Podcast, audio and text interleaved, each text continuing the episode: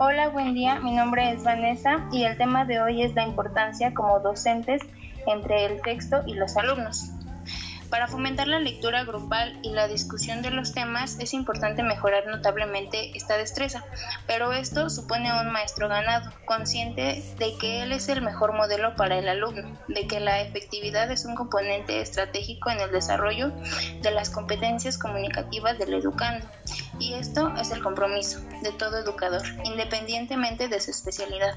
Fomentar a un maestro sin darle las herramientas para que desarrolle sus habilidades lectoras y por ende no sienta afectividad hacia la lectura sería como formar a un médico que siente horror por la sangre o a un ingeniero civil que odia las matemáticas. En este sentido, el maestro debe de ser el primer promotor de la lectura en el aula y debe de estar al tanto de los antiguos y recientes aportes de las distintas disciplinas que han investigado acerca de los procesos de comprensión y producción de texto, tanto orales como escritos. La respuesta no la tiene ni el ministro, la respuesta está en cada uno de los maestros, sin distingo de una especialidad. Hola, buenas tardes. Mi nombre es María Fernanda Cardona y al igual que mi compañera Vane, yo igual les voy a hablar de cuál es la importancia que creo que tenemos nosotros como docentes entre el, entre el texto y los alumnos. Pues principalmente yo creo que nuestra importancia como mediadores entre los alumnos y el texto es enorme, ya que de eso depende que tengamos lectores potenciales o que tengamos alumnos que solo vean la lectura como un medio para cumplir pues con tareas y trabajos escolares. Resulta también de suma importancia que nosotros pongamos un especial interés por conocer los intereses de nuestros alumnos respecto a las lecturas, además de poner atención en no solo pues las lecturas que se evalúan o ayudan a un aprendizaje académico, ya que como lo mencioné, el texto es importante que lo fomentemos para que la lectura sea para nuestros alumnos pues que sea una lectura de placer y no solamente por obligación. Por esto mismo es importante tomar en cuenta los consejos que se mencionan en, que se mencionan y abrir una biblioteca en donde pues los alumnos encuentren una variedad de libros de distintos géneros y con temáticas también para un público variado, para que todos los alumnos puedan encontrar libros que les parezcan interesantes y cambiar su opinión respecto a la lectura, de que no solamente pues como ya lo venía diciendo que no solamente la vean por obligación y que comiencen a verla por placer y así ellos mismos se vayan acercando a la lectura sin que tengamos nosotros como docentes que dejarles eso como tarea o que lo vean como obligación.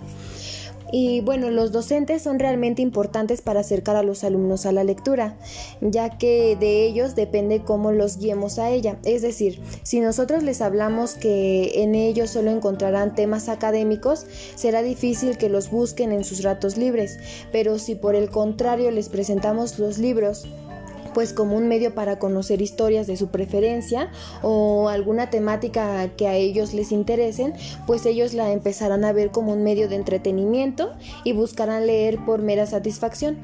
El docente eh, considero yo que debe ser una guía que permita y dé el tiempo para que la lectura sea llevada tranquilamente y no con presiones, para que de esta forma, pues como lo venía diciendo, se vea la lectura como un medio de placer.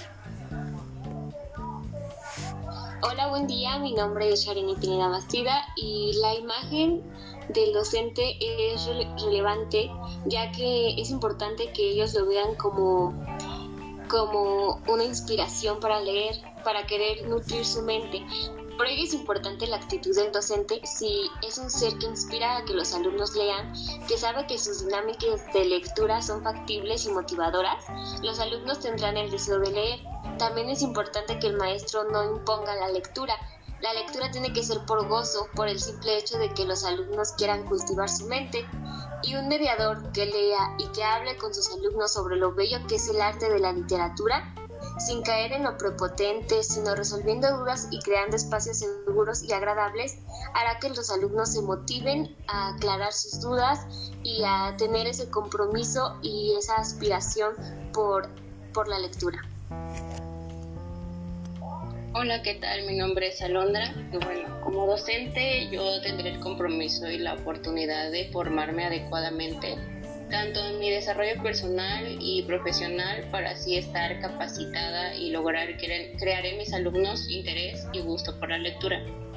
pues yo soy una parte importante de esto y que mis alumnos se interesen por la lectura y también en su comprensión y en su disfrute, ya que tengo el poder y capacidad de fomentarles la lectura y ayudarlos a que imaginen, cuestionen, quieran investigar más y sobre todo despertar en ellos la magia de los textos. Para eso debo planear los intereses de mis alumnos y orientarlos en los propósitos de la lectura.